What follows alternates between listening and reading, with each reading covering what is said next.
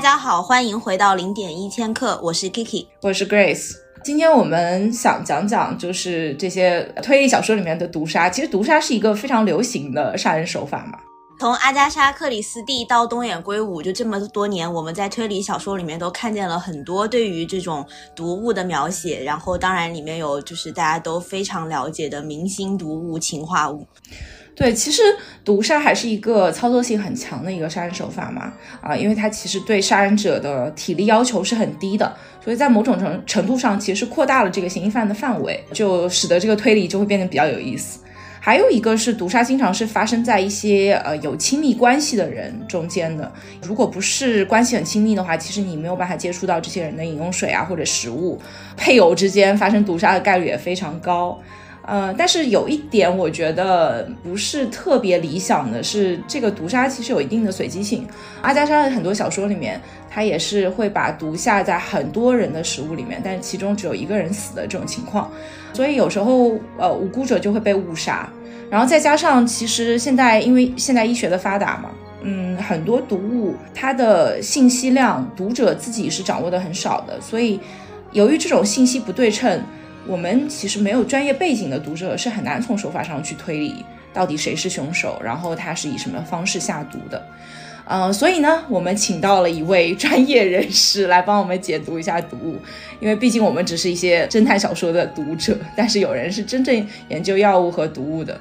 所以请到了我的大学同学瓜老师，瓜老师来介绍一下自己吧。大家好，我是瓜瓜啊，我和 Grace 是大学同学啊，我本科的时候读的是化学专业。研究生之后是读的是药剂科，现在在美国的一家医院里面当临床药剂师，我专攻肿瘤和血液科，很高兴来到这里。好的，谢谢瓜老师。那我们先讲第一个案子吧，就是一个我们还比较，其实我一直以来想做这期节目，就是因为这本小说，就是我很喜欢的一本小说，叫《圣女的救济》。以下内容会涉及到呃东野圭吾《圣女的救济》的严重剧透，如果还没有看过这部小说，然后并且不想知道谜题的人，可以先跳过这一段。那《圣女的救济》其实是东野圭吾继《白夜行》和《恶意》哦，还有《嫌疑人 X》的现身之后最被瞩目的一部作品吧。然后这个故事的情节大概就是有一个挺漂亮的一个女生，然后她非常的喜欢一个社长。which is 非常容易被杀的一个职业，然后这个社长。很想延续自己的基因，所以他对老婆唯一的要求就是你一定要给我生一个孩子。这个女生是给了他一年时间的缓释期，在这个途中，他是想说，如果你能够发现你自己是爱我的，那么我就不杀你。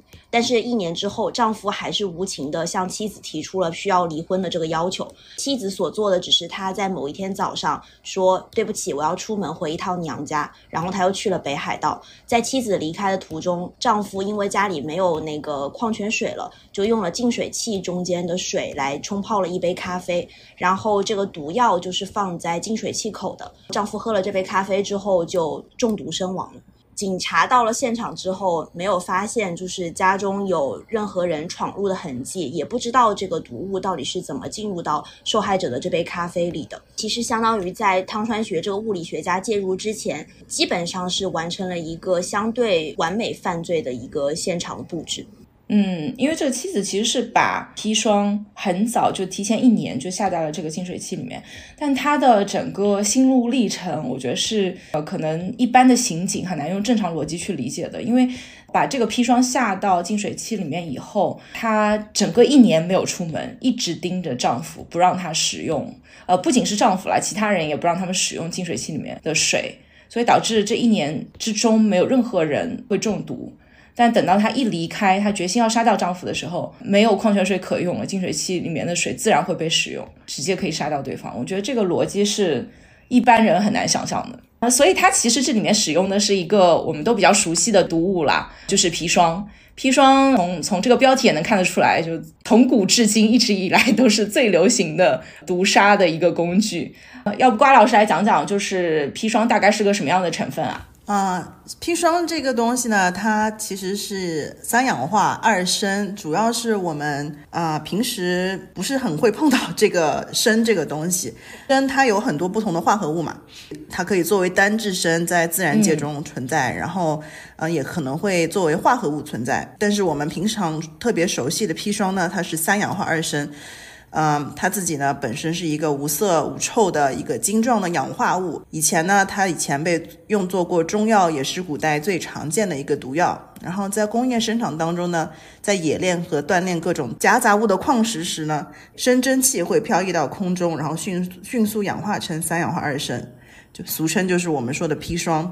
三氧化二砷呢，就是它可以做原材料，然后用来做消毒剂啊。啊，杀虫啊，杀鼠啊！现代医学还发现啊，三氧化二砷是治疗急性早幼粒细胞白血病的一个特效药。但砷除了三氧化二砷以外呢，还有别的一些化合物，就大家非常熟悉的雄黄和雌黄也是。雄黄呢是四硫化四砷，它以前也是被用用作于中药。然后江浙地区有一个名谚叫“五月五雄黄烧酒过端午”，啊，雄黄会被用作辟邪、预防瘟疫的一些药物。然后雌黄呢，它其实是三硫化二砷，《本草纲目》里面把雌黄列为中品，但是以前呢也有把雌黄用药的一些记载，它可以用来做于杀虫啊、解毒啊、消肿啊。现在呢，我们已经不再把雌黄列入中药的名录了。其实我们生活中是很难接触到砷的，对吗？生活当中，其实自然界里面还是可能接触到砷的，比方说火山灰里面会含有砷，呃，砷也会存在矿石里面，有的时候矿石风化了以后呢，会被地下水溶解，所以啊，有可能你生活在高砷的地区，就是如果地下水里面有很多砷的话，你平时喝水、吃饭、食用的农作物都会包含砷。那如果我们不小心摄入了砷的话，它主要会损害人体的哪些器官？如果说是平时我们吃饭，比方说有些稻米里面会会被砷污染，啊，它因为它可以被植物吸收嘛，所以我们有的时候可能吃的稻米里面也会有砷污染。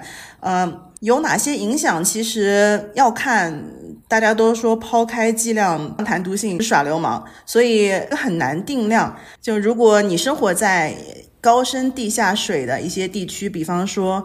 啊，像印度的西孟加拉邦和孟加拉国的某些地区啊，长期饮用高深地下水呢，会导致人体出现皮肤的色素异常、角质化、皮肤癌、内脏癌等慢性砷中毒。它的毒性的主要的靶器官呢，包括胃肠道、皮肤、骨髓、肾、肾脏和外周神经系统。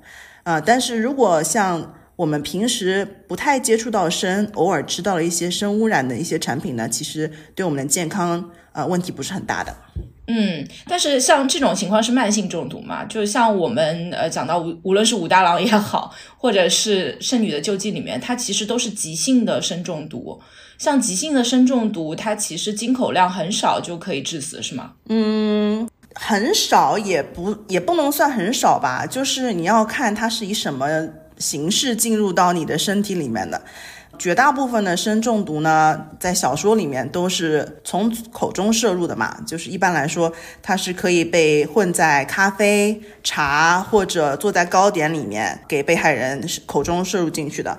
这样的话，剂量不用很大，然后症状可能在一到一到两个小时之后就会出现吧。但是如果你是通过别的方式，比方说你静脉。注射的话，那你就不需要很大的剂量，就一点点，你就可能会有急性临床中毒的表现。嗯，因为我们之前其实有讨论过嘛，就说圣女的救济里面，它其实是放在饮用水里面，然后它又用来冲咖啡。嗯，咖啡本身它可能就有一些就是不能完全溶于水的物质，所以它本来就有一些颗粒。砒霜本身的水溶性也不是很高嘛，所以其实正好放在咖啡里面是比较合理的，也不容易被察觉。对，没错，而且，嗯，换一种方法，如果你把砒霜混在你的砂糖里面，就来泡泡咖啡的砂糖里面，因为它的长相也是一个结晶粉末，外观和砂糖非常像，然后放到水里面也是有一点点的甜味，可能，所以呃，那个方式也可行。哦，或者是做成糕点上的糖霜之类的。对，或者混在直接就是混在糕点里面。我想问一个问题。就是《圣女的救济》里面，后来警察检测了所有的物品，不是只在咖啡杯、然后咖啡滤纸和呃水壶里面检查出了那个砒霜嘛？然后我想问一下，如果说警察当时有想到去检测那个进水口的话，他虽然就是一直拿水在冲那个进水口，还能被检测到吗？应该可以吧，因为它是溶液嘛，水它是在净水器的那个地方，对不对？所以你出来的那个溶液就是嗯呃砒霜的溶液，所以你如果盛一些那个水拿回去检测的话，应该是可以检测得到了。就是不管我冲多少次，那个东西还是可以被检测到，是吗？比方说你一直在用，你每天都用那个水，过了一年能不能检测到？那我觉得应该是不行了。嗯，还是要有一定时间范围。那个警察不是每天都会来浇一盆花吗？你记得吗？对对对对，他是因为浇花才发现。对，比如说如果一个月浇大概每天五百毫升到一千毫升的水这样子，那一个月之后还能被检测出来吗？在净水器里面，那就是那也还是应该要看它具体放了多少砒霜吧，因为它的水溶性比较低。如果你放了一大一大包的砒霜在里面，你可能每天只能溶解一点点。但是如果只是一小小包，啊，你可能半个月它就全部都溶解完了，之后剩下的就是每天的就是清水在冲洗嘛，等于那这样子的话应该也是检测不到了。所以还是要看它具体之前放了多少砒霜。应该没有多少。那我感觉它这个东西还是有一点道理的，对吧？而且它就操作性很强，因为它其实那个净水器，我我觉得以现在的检测手段，如果是以月计的这个时间范围，应该是能检测出来的。因为我看现在的只要是有一点点微量元素，它都能检测得出来，就哪怕是很少很少的。对，这个就嗯，它只要检测和对比就好了，就是跟它这个附近其余的饮用水如果有差别的话，是，就是它如果不是一个高深，就刚刚讲的那种高深的饮用水的地区，然后你出现了一个有生化物的饮用水的话，可可见就是人为投毒的嘛。对，嗯，因为平时生活当中我们是碰不到这个元素的，所以如果真的是检测到的话，应该是需要再继续调查下去的。嗯，好的，认证认证就是圣女的救济的 毒杀手法的可操作性很强。因为他根本没有想到要去检测那个那个饮水口嘛，所以他只要没想到的话，那这个东西就是成立。嗯，而且其实最后我觉得很妙的是，因为刑警刑警本人对这个凶手有好感，就是不忍心他的花死掉，是吧？是这个剧情吧？然后才才到了那个净水器里的水去浇花，最后才发现那个花就慢慢枯萎，由此才发现这个凶手的凶手的犯案手法的。好，所以还有一个我想知道的，就是因为其实我刚刚也讲嘛，很多时候下毒是发生在亲密关系之间的，所以其实你不会有一个比较规范的操作手法。我的意思是，你会戴手套啊，或怎么样，所以你有可能，比如说伪装成白糖的话，你的手有可能接触到含有砒霜的白糖，所以皮肤是可以吸收砒霜的毒素吗？嗯，就是如果你我们平时不戴手套接触到了砒霜的话，可能会导致一些局部有些会刺激红肿这样，但是皮肤基本上不能吸收砒霜，也不太可能导致全身吸收太多的砒霜，所以除非你可能手上破了个口子，这样子它可能会比较容易进入血液里面。一般来说，我们不用太担心，所以就是不用戴手套。其实，嗯，所以听上去砒霜是一个还比较完美的可以杀配偶的一个毒药。嗯，在以前是的。这个小说是在什么时候发生的？是在两一九九几年吗？小说是现代，小说是现代的小说。哎呃，小说是两千年吧，两千年左右吧嗯，。两千年过后那如果就是，嗯，警察怀疑是毒杀的话，其实尸检里面还是可以检测的出来的啊、但是在十九世纪之前，嗯，当时完全没有办法来检测砒霜或者砷这个毒药，在那之前绝对是一个非常完美的杀人方法。那我们接下来再讲讲最流行的，我们就毒物界最有名的就是氰化物。啊，青山刚昌的御用毒 氰化物。对，对，因为就实在是听得太多了嘛，而且有很多名人会选氰化钾自杀，因为他死亡的时间很快，所以是一个应该是所有的流行小说，不光是推理小说啦，都会涉及到的一个毒物。然后我们一直有听到，就是柯南每次就是发现氰应该是氰化物中毒，他会说嗯有杏仁味，但实际上真的是有杏仁味吗？对，是它溶于水之后会有杏仁味，呃，但是听说有百分之六十的人因为基因缺陷闻不到氰化物的杏仁味。我自己本身是不太闻得出来杏仁的味道的，所以我也不知道那个到底是什么样的味道。对我们之前就是我跟我跟瓜老师单独有聊的时候，我说杏仁味，他说什么是杏仁味？我说就是杏仁有的味道，好像他很难描述出来杏仁到底是什么样的味道，就有一股甜丝丝的味道，我觉得是。对，有就是杏仁味咯。就是如果说你们有吃一些杏仁粉做的糕点的话，像像马卡龙啊之类的，它就是很强烈的杏仁味。嗯，我我吃马卡龙，我只吃得出糖糖的味道，我觉得别的味道我基本上吃不出来，所以对我来说就是一个非常甜的糕点。嗯，可能我就是那百分之六十的人吧。啊，我们两个是剩下百分之四十，就感觉嗯很 privilege。百分之四十也还好吧。嗯，所以呃，我到时候放个投票问题好了，看看就是听友们可不可以辨认出这个杏仁味。因为每次他都很神秘的蹲下，然后凑在那个就是受害者的嘴边，然后就是会扇一下，然后哦，杏仁味。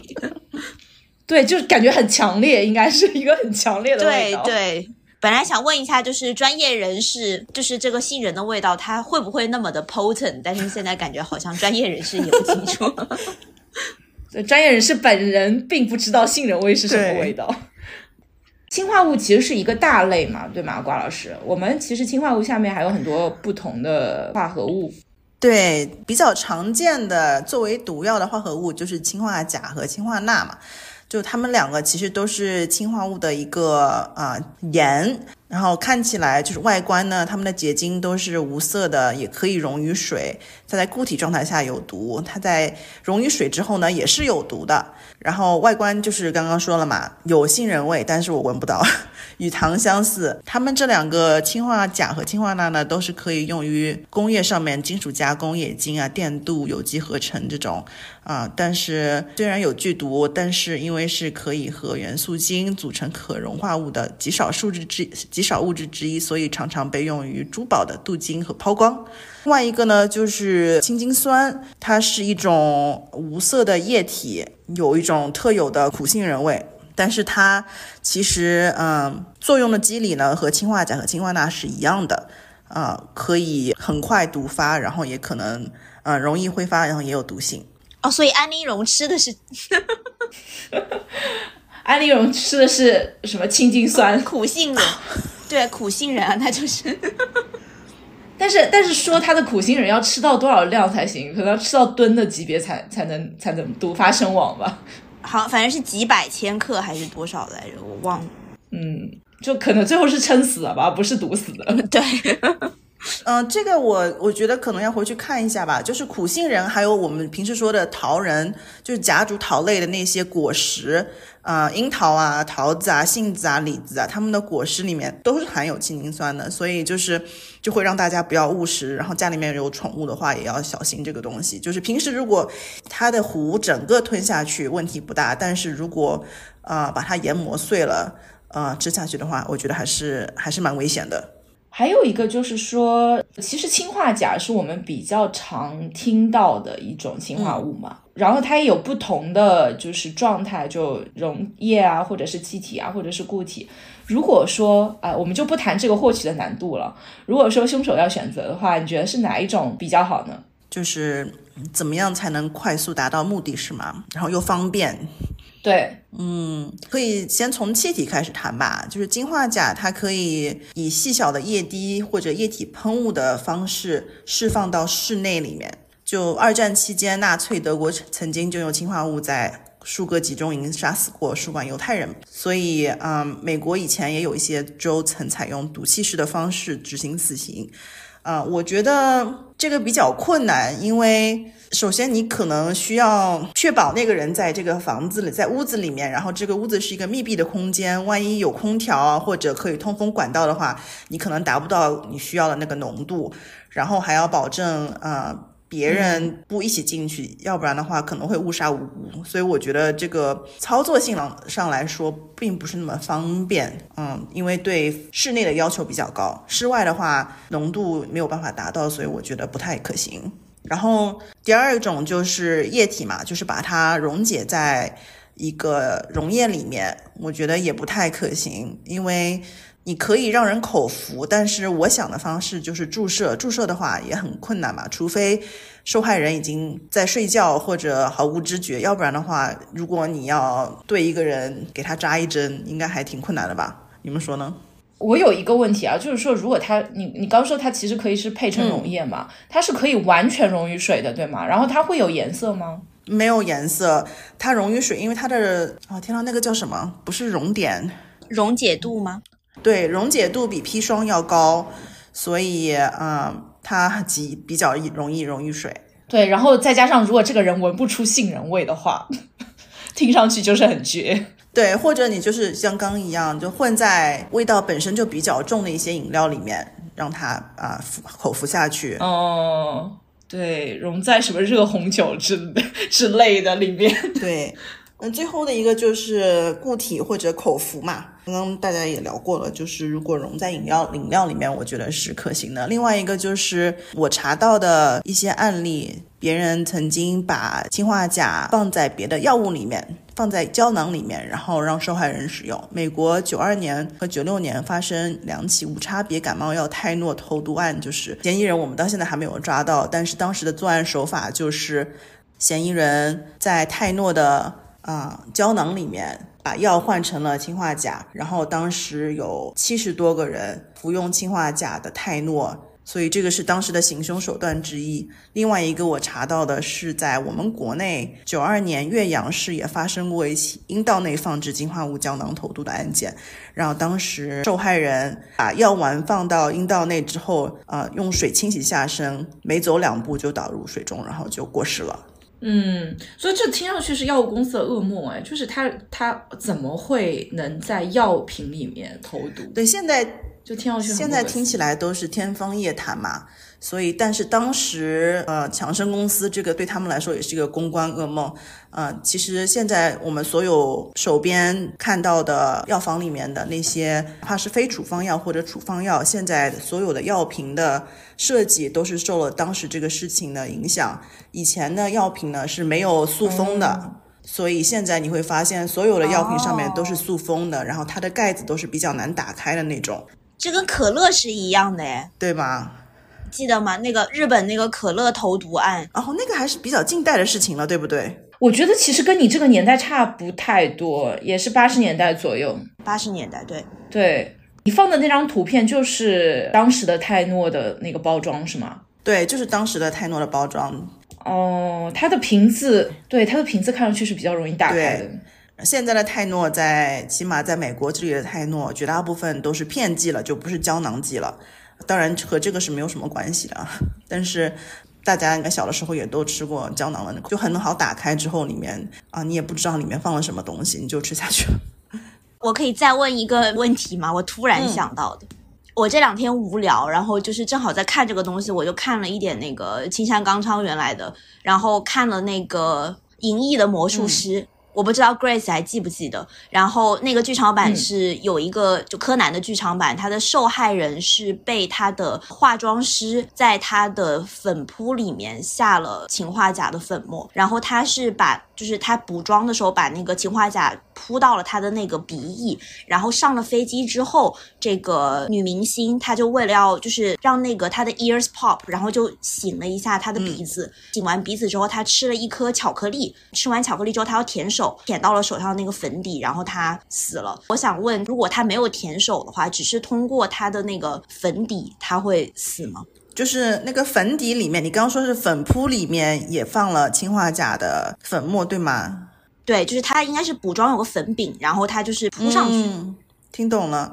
呃，就是氰化钾中毒，你可以，它通过很多种方法，你都可以中毒。比方说，我们刚刚说的口服，对吧？口服肯定是可以中毒的。其实你接触皮肤也也是可能会中毒的，但是剂量要非常大。嗯，我现在就是我面前我查了一下，口服的话，致死量大概是一点五二毫克每千克，就是你的体重每千克。但是皮肤接触的话，你要接触到一百毫克每千克才会。才会接触到致致死量。另外一个的就是呼吸吸入也有可能的啊，它那个是用 ppm 这个数值，但是嗯，这个我们现在也没有办法办法翻译。对，但是它这个它它这个我突然想到，嗯，你这个粉如果进入到你的鼻腔黏膜，就是如果它跟黏膜接触的话，会不会更加容易？会，应该是。这个和呼吸吸入是一样的嘛？我觉得就是鼻腔黏膜、眼睛的黏膜、口腔黏膜都是的一样的。那这个化妆师也很冒险哎，他在扑，他如果不戴口罩的话，他也会被吸进。嗯，他可能可以屏住呼吸，然后化完妆以后就可以清洗鼻子啊，就是也可以洗个手、洗个鼻子。哇，很大胆哎。OK，所以这个手法其实没有那么彻。对，可能的。他不过他舔了一下，然后口服的剂量因为很小就可以致死嘛。所以舔了一下才是最终被毒杀的最重要的那一点，取决于他是不是想定时定点的杀掉他。就是说，呃，可能今天不成，但是明天可能成，就是因为你你手接触到粉底，这个是迟早的事情嘛。就你无论是弄在眼睛啊，或者是嘴巴啊，就是别的地方都有可能碰到，只不过不一定是今天就能准确的杀掉它。你万一揉一揉眼睛也有可能。没有哦，他就是要在那个飞机上。因为因为你他只要去飞机就会擤鼻子，嗯，他每次就是已经很熟悉他自己平时的那个擤鼻子那个动作，是不是？所以而且就是女明星嘛，就是你可能就在机场被人家看见，所以一定是要就是可能要化妆的，就有那种机场路透图吧，whatever 那种，就是补妆的频率会比一般人要高很多，所以接触到的概率也高。啊，这那这个这个化妆师还是有点东西，这个手法还是有它的可操作性的。所以氰化钾中毒以后，就是会有什么样的表现呢？我是我们是都是知道它的抢救的窗口期是很短啊，但是有什么急救的办法吗？那你刚刚是问了两个问题，对不对？一个是中毒之后的表现是什么？然后我们先讲那个吧。就是氰化物呢，它进入到人体之后呢，会理解出那个氢基的离子，然后它会和人体细胞中的三价铁离子结合，然后这样子说白了就是我们自己的细胞不能利用血液中的氧气，我们然后就会引起乳酸中毒。一开始的时候呢，受害者会脸上面会有红润或者潮红的面色，这个好像大家小说里面都看到过吧？因为主要是组织没有办法利用血液里面的氧气，然后你的血管会扩张。再过几分钟之后呢，然后患者就可能就失去意识，人体会出现呼吸机麻痹、心跳停止、多脏器衰竭等等，最后最后就导致脑死亡。主要就是我们的身体没有办法利用利用氧气，这个是最主要的一点。你刚刚说的另外一个问题呢，就是啊，现在医疗有什么辅助的措施是吗？对，还可以抢救一下吗？医生，就所有的毒物都有一个黄金窗口。可以，如果是知道是氰化钾中毒，然后及时送医的话，还是有救的。最主要的呢，就是保持要气道要通畅，呼吸正常，啊，然后如果呼吸不行的话呢，就是需要插管这样子。然后第二个，我觉得最重要的一点呢，就是绝对不要进行口对口的人工呼吸，因为万一人受害者是通过口腔服用这个毒的话，啊，那你施救者也有可能会中毒。如果知道是，比方说是从口腔摄入的话呢，你还可以用活性炭这个东西，因为它可以有选择性的吸收还在胃里面的那些啊氰化钾。然后别的话，你还可以给解毒剂。解毒剂这个东西，嗯，还是蛮常见的，应该所有医院都有。然后下面我们会讲一些真实案件啊，因为其实这种毒物的应用性。在现实生活中其实是非常高的。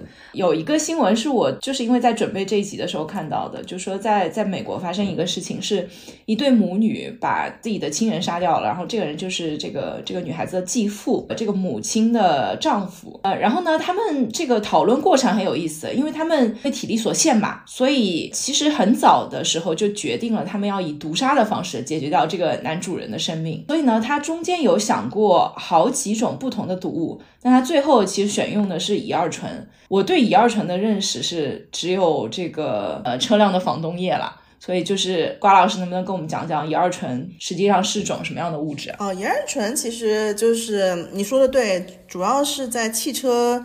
里面当做防冻液，然后会有除冰溶液，就是我们汽车的前挡风玻璃上的除冰的溶液。啊，有的时候它也会在其他工业产品当中，啊可能会用到。但是乙二醇这个东西呢，它的是平平时是一个液体啊，有甜味。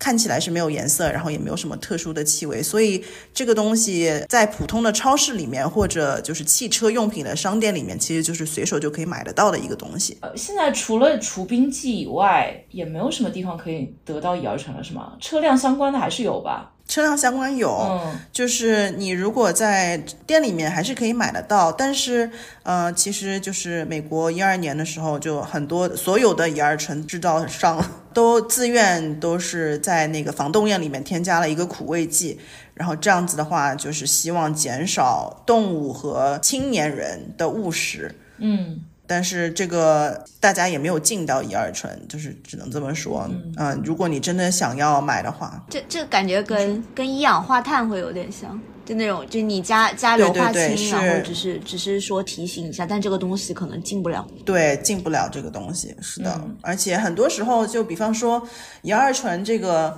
呃，杀人的话少数了，但是其实更多的是，呃，要么就是自己主动自杀会使用乙二醇，第二个就是很多人是误食乙二醇，就是很多我不知道你们会不会这样子啊，就家里面可能节约会把。两个瓶子里面的东西放到一起，然后另外一个空空瓶子用来装别的东西。有的时候那个乙二醇的瓶子空瓶子会被装了别的东西以后，然后有人会误食，然后这样子也会导致中毒。这样，所以这个是我今天刚学到的，还蛮有意思的。我之前看，就是我之前在查资料的时候就看到，其实误食的 cases 比例比例很多，对案例其实是蛮多的。如果没有及时介入的话，致死率还是蛮高的。嗯，虽然虽然大部分误食的案例是比较轻微的啦，我看它是什么，它它总共是六千多例，就是乙二醇中毒的这个案例，然后九百多例是比较轻微的症状。然后四百多例是是中等状况，然后一百三十四例是呃重度中毒，然后有有十二例的死亡，所以其实误食的 case 应该是致死率不是那么高，因为毕竟其实你喝到也知道这个东西不对嘛，对吧？只要你不是故意自杀，对，希望是。但是就是有的时候，比方说像美国这里，嗯、喝酒是有年龄限制的嘛，嗯二十一岁才能喝酒，所以很多年轻人就是二十一岁以下想要喝酒，但是有可能家里面买不到啊或者什么，他们就可能就会通过别的途径得知可以用乙二醇，因为它可以达到类似的效果，就是呼吸困难啊，或者就是也会抑制中枢神经系统嘛，就是会让你会有晕晕的那个感觉，所以啊、有些年轻人也会误食那个东西，啊、还是蛮危险的。天呐，青年人真的啥事儿都干得出来，teenager。对，哎呀，其实可以让兄弟姐妹之类的帮你去买一点酒的，不必这样。独生子女怎么办？嗯就是可以求一些叔叔啊、阿姨啊之类的。喝到乙二醇，这也太太疯狂了吧！天呐，好可怕！对，因为喝起来，因为口感也蛮好，应该是吗？嗯对，甜的哈，因为是甜甜的啊，所以我觉得口感应该还行吧。我看到，因为这个案子里面它跟 Ruby 混在一起，我就知道它大概是个什么样的甜味了，就很人工的味道就是甜齁甜，对，工业糖精这种对，味道。所以反正就是，如果知道是乙二醇中毒的话，很好解，呃不是很好解，就是比较好解，可以对症下药。但是就是要看医生问病史能不能问得出来了。万一一个人已经已经晕倒了，然后晕倒在路边，然后送到医院里面来，那这个就比较困难了，就是要怎么要查到底是什么东西中毒，这样、嗯可能会延误最抢救的最佳时间。嗯，他其实前面选了一些别的不同的毒物，但是他最后是只使用了其中一种，而且还失败了。他使用的其中一种毒物是毛地黄的种子。啊，毛地黄的种，嗯，对，毛地黄的种子其实是应该是引起呃心脏的不适，但是呢，这个案件里面其实这个男主人是吃了有含有毛地黄种子的食物，但他最后就是上吐下泻进了医院，那医生也没有查出来他中毒，最后就放回来，放回来了以后，他们又就是又给他下了乙二醇，最后是乙二醇导致他死亡的。嗯 OK，毛地黄它其实是不知道大家熟不熟悉啊？它它其实是一种一个植物，它的我们可以附上照片嘛，待会儿。嗯，可以放在 show notes。嗯，它它的花非常漂亮，一般来说都是白色、粉色或者紫色的。然后毛毛地黄它自古以来就是都是当做药用或者毒药来用的。含有一种物质叫强心苷吧，它主要的作用呢是对心脏有影响，可能导致心律不齐这种问题。它的种子的部分呢，毒性是最大的，然后啊叶子和茎的毒性呢没有像种子这么大。它的那个毒性呢也是根据当地的它这个它植物本身的怎么说？生长环境、土壤环境，对，它是根据没错没错，就是。土壤环境、生长环境，然后以及它在自己本身周期里面，什么时候开花，什么时候结果，它的毒性都是有变化的。如果你的剂量不高的话呢，可能会导致恶心啊、呕吐或者心律不齐这个问题。但是如果剂量够的话呢，的确是可以啊作为杀人手段。嗯，而且毛地黄毕竟它是一个可以从自然环境里面获取的一个毒的植物。所以它其实一方面是成本比较低，第二方面是它很容易获取到。应该是美国的很多地方其实都是有种植毛地黄的。对我这里很少见到，但是野外应该是蛮多的。我觉得一般家里如果有小朋友或者有宠物的话，应该会避免种植这些东西，因为不小心误食还是挺危险的。然后我刚刚讲到，他还想过，就是这这对母女还想过用另外一种毒物嘛？这个其实它本身不是毒物，这个东西就是胰岛素。这个男主人是有已知是患有糖尿病的，所以胰岛素也成为他们一种选择，但最终没有使用了。如果是你的话，你觉得胰岛素是一个比较好用的？呃，比尤其比起乙二醇和毛地黄种子来讲，是一个更好的手段吗？三个选项里面，我肯定是占胰岛素的，尤其是如果已知这个男主人他有糖尿病，我不知道他平时用不用胰岛素。如果他自己平时就用胰岛素的话，那简直就是一个最完美的犯案了，因为。胰岛素这个东西本身，我们自己人体也会分泌。然后现在市面上有很多胰岛素，长效、短效，或者和人就是人造一模一样的胰岛素都有很多。所以人死亡之后，法医检测手段有限，所以也很难。除非是当场就怀疑你是因为胰岛素而导致的低血糖、昏迷导致的死亡，否则的话，这个不会在一个非常前面的怀疑因素之一吧。所以，尤其我觉得在这个案件里面，我觉得胰岛素听起来应该是一个比较优的一个选项。嗯，所以，但是最终还是选择了乙二醇了，然后还被发现了，所以还是好蠢，不算是一个，对，就是两个很蠢的杀手这样。好，我刚其实还想讲的是，因为正好已经提到这个毛地黄种子嘛，所以我们想讲，其实是想到了阿加莎另外有一个短篇小说叫《死亡草》，以下涉及对死亡草的严重剧透，如果没有看过这个小说的人，稍微注意一下。这个死亡草呢，其实是一个很简单的案子，就是说设置是在一个乡村背景的一个晚宴上，就有一道鸭子料理，我猜想是这个鸭子料理是在鸭子肚子里面塞入了一些香料。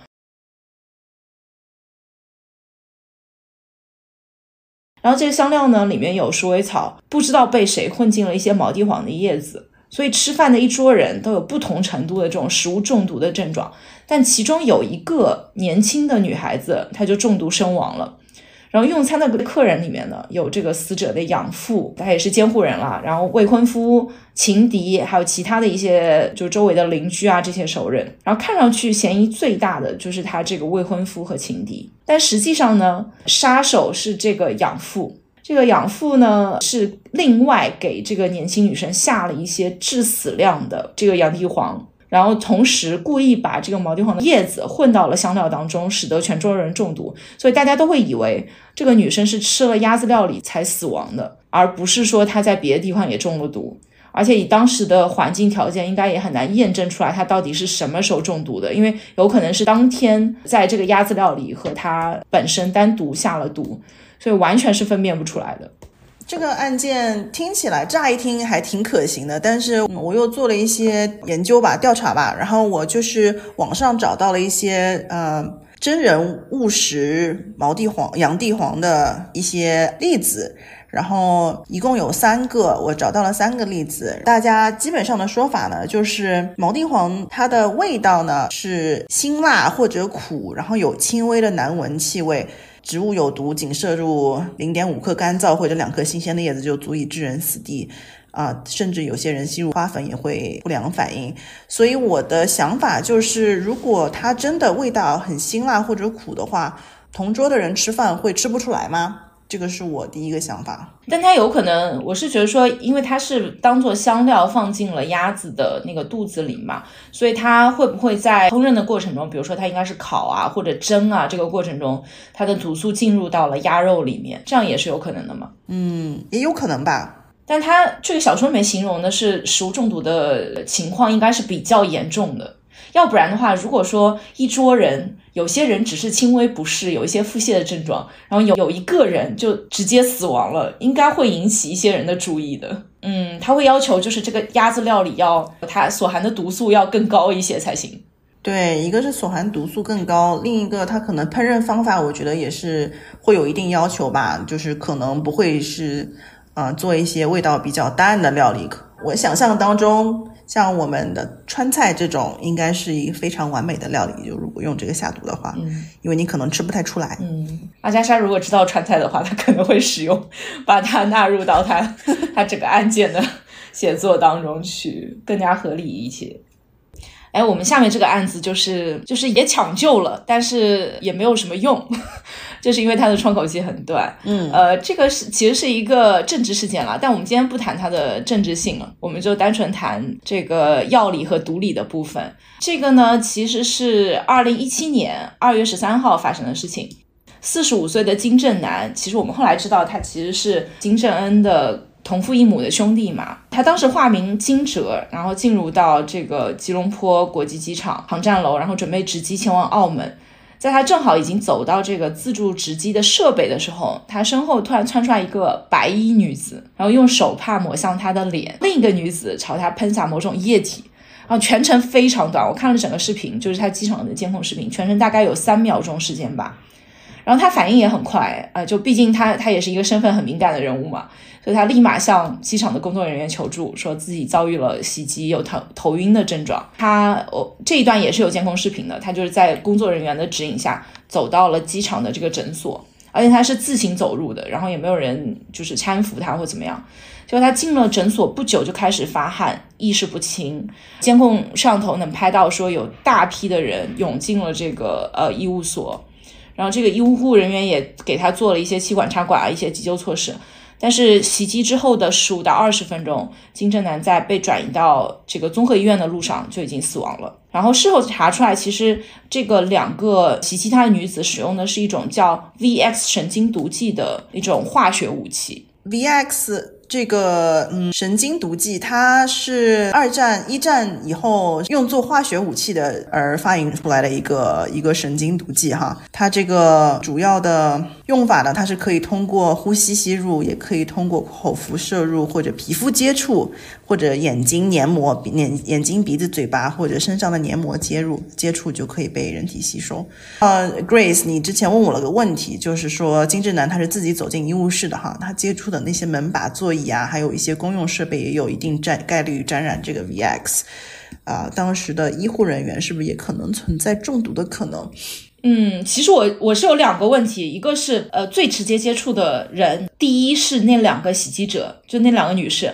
但这两个女士目前就是没有什么健康状况的问题啦，据说是在袭击之后有被送医，但是目前两个人都是生存状态，然后没有中毒，然后没有特别严重的中毒的症状。然后第二点就是我刚刚就你刚刚提到的，呃，就金正男是自行走到医务室的，然后他肯定身上、脸上会接触到就是医务室的表面。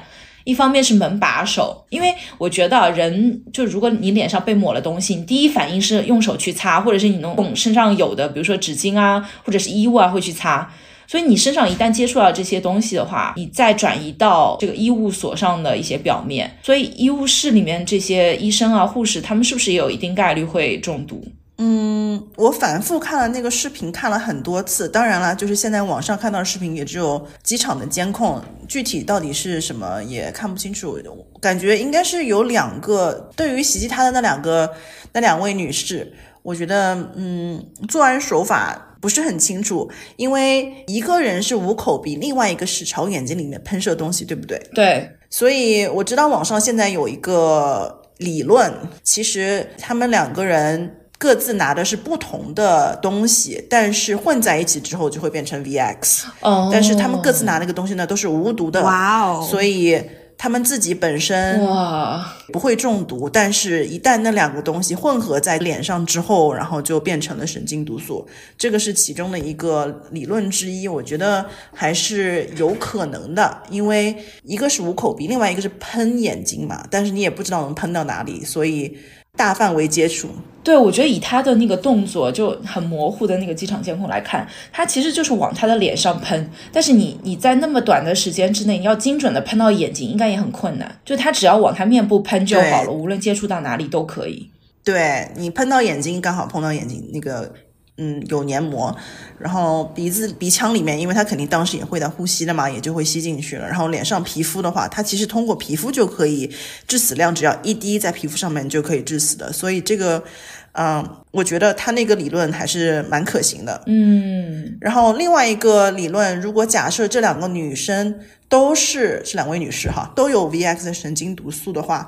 嗯，其实我找到了，就是就是有一个乳液叫 RSDL 的一个乳液，它是专门配置，然后用于中和包括 VS 在内的啊液体神经毒剂的一些毒性的一个乳液，然后它在涂抹到皮肤后几秒之后就会起效，所以我觉得如果他们真的是手持碰到了 VX 的啊神经毒剂的话。他们当时做完之后立刻逃窜了，对不对？有可能他们自己身上也带了解毒的这个乳液，直接他们就可以去洗手间啊，用了之后就可以啊，不会有太大的问题。对，据说是他们就是接触，就是抹完金正男之后，他是直接去了洗手间，然后他辩称说他当时是不知道这个东西是有毒的嘛，他只觉得手上很油，所以他立马冲洗。嗯，对，然后他也是自行走出机场。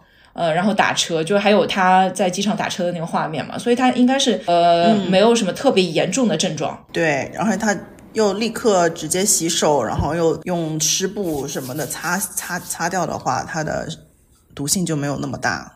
呃，不是说这两个人之前就已经恶作剧了很长时间嘛，然后也没有事。对，就是作为一种演练。可能都是骗人的吧，就是那个其实他们也是知道，只是最后这一次，我觉得去了洗手间这个行为非常的可疑。就作案完了之后，立刻去洗手间洗，嗯，处理了。但是我也可以理解，就是因为好像呃这两个女士是受到了某人的指使嘛，就是他说是有一个自称是日本人的一个人在训练他们，说要把他们变成 YouTuber，然后就是做一些恶作剧的这个。这个这个短片嘛，恶搞小视频，对，恶搞小视频。然后当时他们好像手上是涂了一种什么婴儿油之类的，然后去恶搞机场的路人。如果是油的话，这个洗手的动作我其实是可以理解的，因为你手上有油的话，你第一个反应还是会去洗掉吧。我也觉得是，嗯，我觉得这个说法有一定的合理性，但是存疑啦，嗯，存疑，存疑。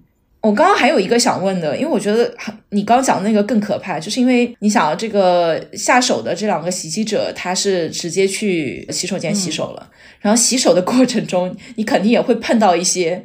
公共卫生间里面的一些表面，然后再加上我刚刚讲的那个医务室的事情，所以其实普通人是有可能在这个过程中就是接触到 VX 的。对，直接接触，我觉得如果真的是 VX，然后他们手上有 VX，然后或者呃金正男他脸上中毒了以后，然后用手抹了脸，然后又擦了，触碰到了一些公共设备的话，我觉得是有可能的，但是可能擦拭到别的地方。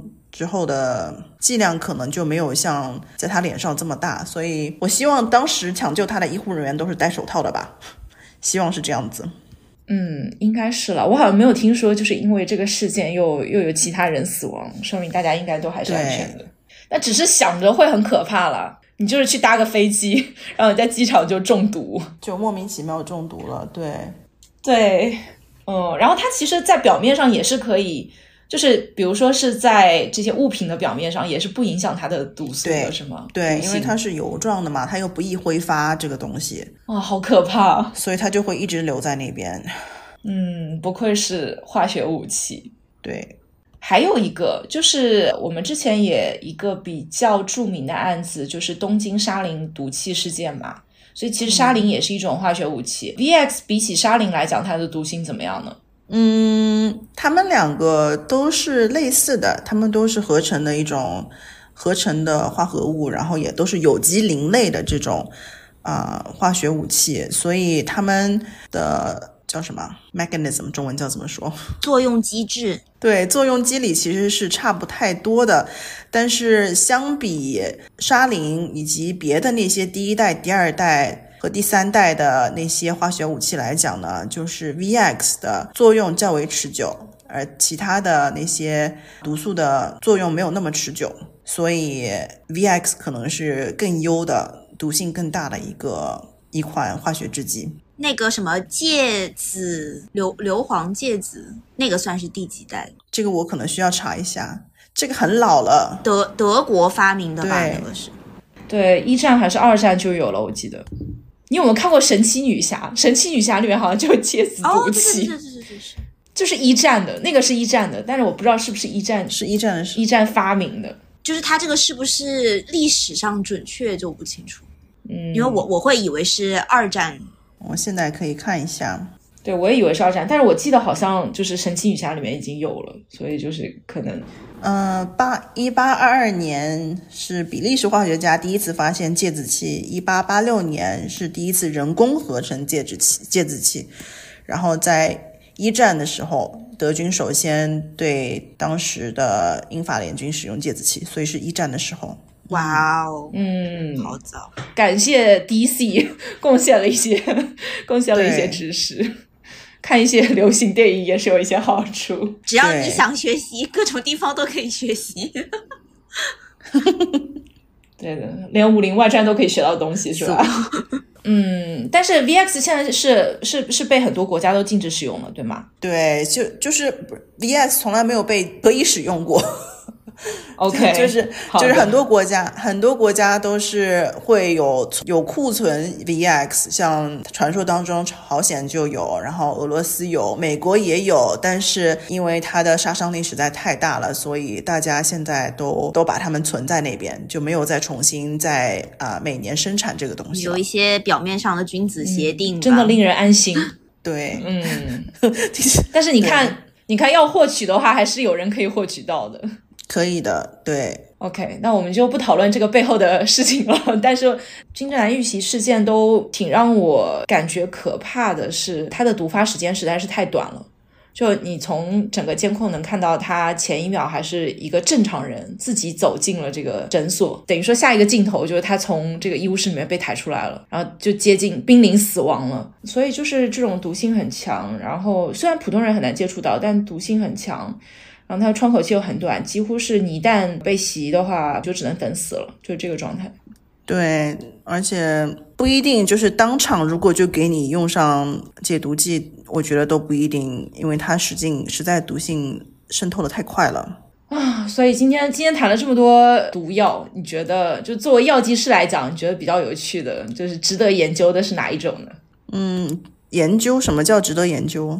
就是说，你觉得它的可能性，就是无论是在药用或者是毒理学的这种研究上，就是都比较有趣的，你觉得是哪一种？我觉得首推首推，手首推推首推胰岛素，然后真正的药，哦明白，我还是首推。对，对对对因为真正的药。这对真正的药，然后又不太容易被察觉。是唯一人体可以生产的。这个里面，对，但是它呢也有不好的地方吧，因为你不可以口服，必须要注射。平时我们用的胰岛素的那个注注射的那个针管呢是皮下注射，就是非常小的，所以如果操作得当的话还是可以的。我觉得，嗯，法医如果检查的时候不是很仔细的话，是找不到那个针那个针口的。所以今今天这整个一期听上去就是一个呃犯罪指南，给经常杀人的朋友一些指引。大家还是要就是一心向善的。对，对，大家要遵纪守法。然后，如果说碰到就是一些比较危急的情况，大家可以通过今天的节目找到一些可以自救的指南。嗯，而且其实也是给大家提供一些看侦探小说里面毒毒杀手法的一些 reference 吧。就如果你看到一些涉及到毒物或者是药品的这些中毒，你可以看看，就是实际生活中这种操作到底可不可行？呃，也许只是作家使用的一种比较戏剧化的手法而已。对，就是他们可能只是这么写，但其实现实生活中它实操性是很低的。嗯，但我们今天好像举的这几个实操都还可以呢。本来想说做一期吐槽节目，然后就是讲来讲去，好像哦，对，说明作家们还是很严谨的。好，那我们今天的节目就到这里了，谢谢瓜老师愿意来当我们这一期节目的嘉宾，客气，感谢你的专业知识，谢谢，拜拜，拜拜。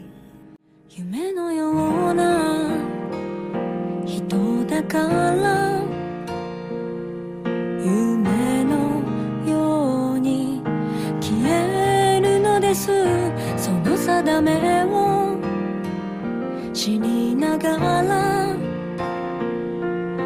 くられてきた。季節のページ。落ちては溶け